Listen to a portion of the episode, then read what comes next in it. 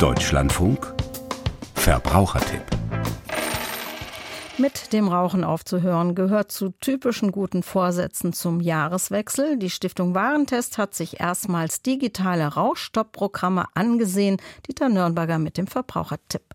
Mit dem Rauchen aufzuhören gilt auch als Kopfsache, neben den natürlich oft auftretenden körperlichen Entzugserscheinungen, weswegen die meisten Entwöhnungsprogramme, ob nun in einer herkömmlichen Therapiesitzung oder auch digital, auf der kognitiven Verhaltenstherapie basieren. Eine anerkannte Methode, die darauf setzt, das eigene Verhalten zu hinterfragen, sagt Anke Kapels von der Stiftung Warentest, und dies könne auch digital per App oder über eine Webseite funktionieren. Die Programme, die auf dieser Methode beruhen, die bieten dann zum Beispiel das Erstellen eines personalisierten Raucherprofils an, so dass man eben auch das eigene Verhalten erkennen kann. Und das Ändern der Denkmuster unterstützen sie zum Beispiel mit Infos zu Gesundheitsrisiken des Rauchens oder auch Tipps, etwa durch individuelle Zielsetzungen, die man sich gibt. 14 digitale Rauchentwöhnungsprogramme wurden untersucht und mit Hilfe von Psychologen und Psychotherapeuten bewertet. Einige sind gratis, andere kosten bis zu knapp 400 Euro. Und zwei sind sogar in der Liste der digitalen Gesundheitsanwendungen des Bundesinstituts für Arzneimittel und Medizinprodukte aufgeführt. Hier zahlt dann die Krankenkasse die Kosten. Allerdings konnte das Gros des Testfelds nicht so richtig überzeugen.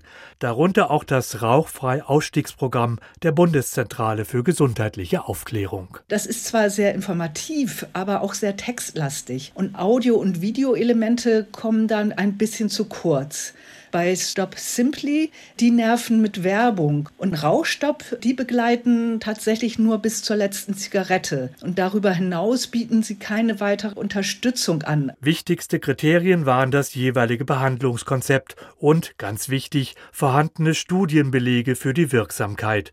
Eine gute Bewertung erhielten am Ende nur drei Programme, zum Beispiel Nichtraucherhelden mit dem Konzept Medizin und auch das des Anbieters Smoke Free.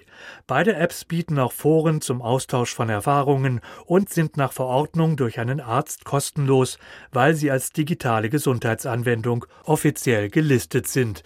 Parallel ordnete die Stiftung Warentest auch andere Therapien zur Rauchentwöhnung ein. Bei Akupunktur und Hypnose beispielsweise sei der Nutzen wissenschaftlich noch nicht ausreichend nachgewiesen.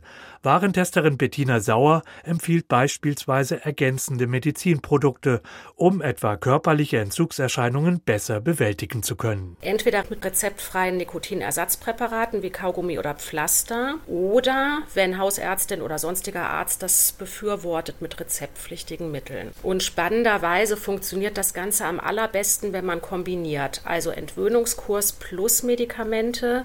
Das hat in der Summe die besten guten Auswirkungen. Fazit, auch einige digitale Entwöhnungsprogramme können helfen, mit dem Rauchen aufzuhören.